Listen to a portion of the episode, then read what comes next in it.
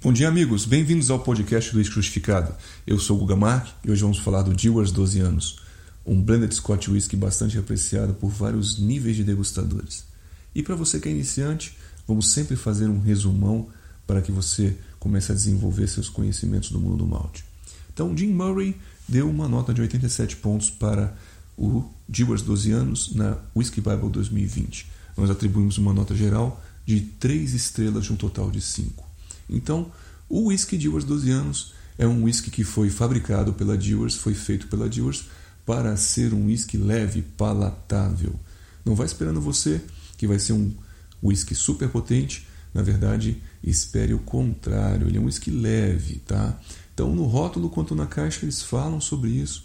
O whisky passa por um processo chamado dupla maturação, em que tanto o whisky de grãos quanto os single malts da composição já passaram por me, pelo, pelo menos 12 anos numa barrica. Então eles já evoluíram, já ficaram mais palatáveis, já ganharam um pouco de suavidade.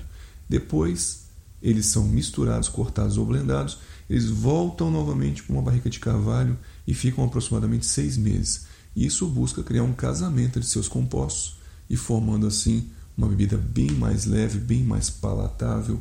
O Dewars 12 anos, então, ele sofre um casamento dos seus compostos.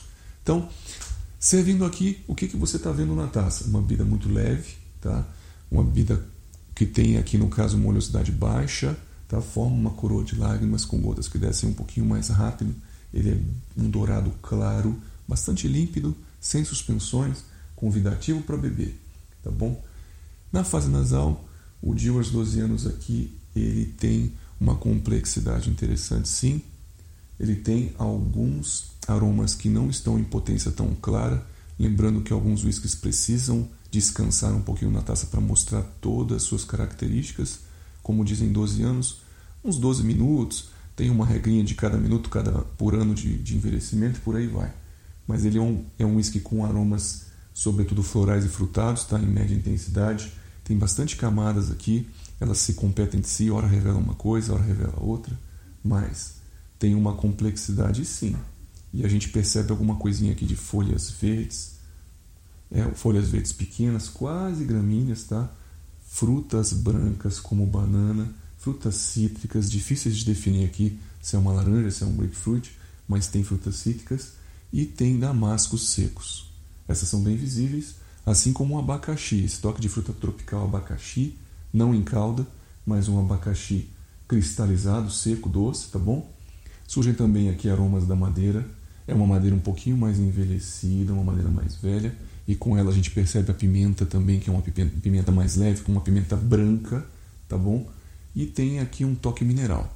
É um toque mineral salgado, também um toque mineral um pouco mais volátil, que ele vai subindo aqui para a boca da taça, lembra um cloro. Então a gente resume como mineral salgado e clorado.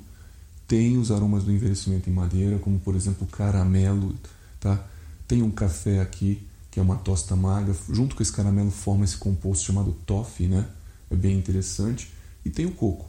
É um coco seco, tá? Não é um coco queimado, nem um coco caramelizado, é um coco seco. Quando a bebida começa a baixar aqui na taça, a gente começa a perceber um pouco mais as características do whisky de grãos aqui, que tem alguma coisinha de frutas vermelhas, tá? Tem um dulçor de milho, um dulçor de trigo, não é aquele trigo fresco igual um biscoito fresco, um fermento, um bolo que acabou de sair, mas é um trigo bem doce. Eles aparecem quando descansam bastante na taça ou quando a taça já está uma quantidade menor do líquido aqui.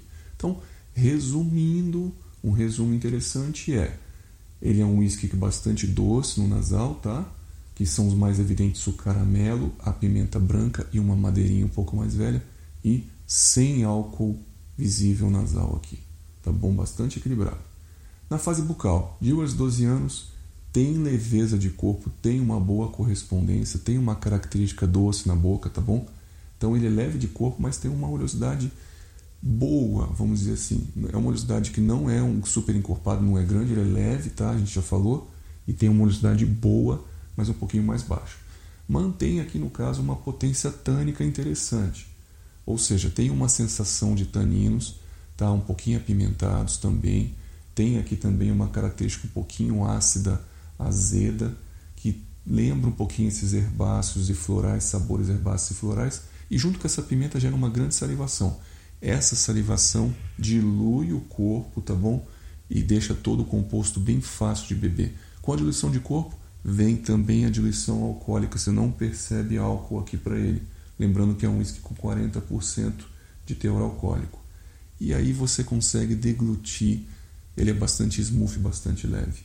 A persistência gustativa, a finalização de boca dele é uma finalização fugaz, rápida. Deixa aqui um residual de boca bastante cremoso, com uma leveza, tá? Trazendo um retrogosto caramelo e madeira. Então, em resumo, Dewars 12 anos, um whisky feito para ser leve, um whisky que se comporta leve, tá? Ele tem frutado, tem floral, tem herbáceos, tá bom? Ou seja, tem complexidade, tem tostas doces de caramelo, tostas amargas de café, madeira e pimenta. Não tem álcool nasal, não tem álcool bucal e é bastante interessante. Um abraço para vocês, até o próximo podcast e esperem outras versões do Dewars que nós também vamos trazer.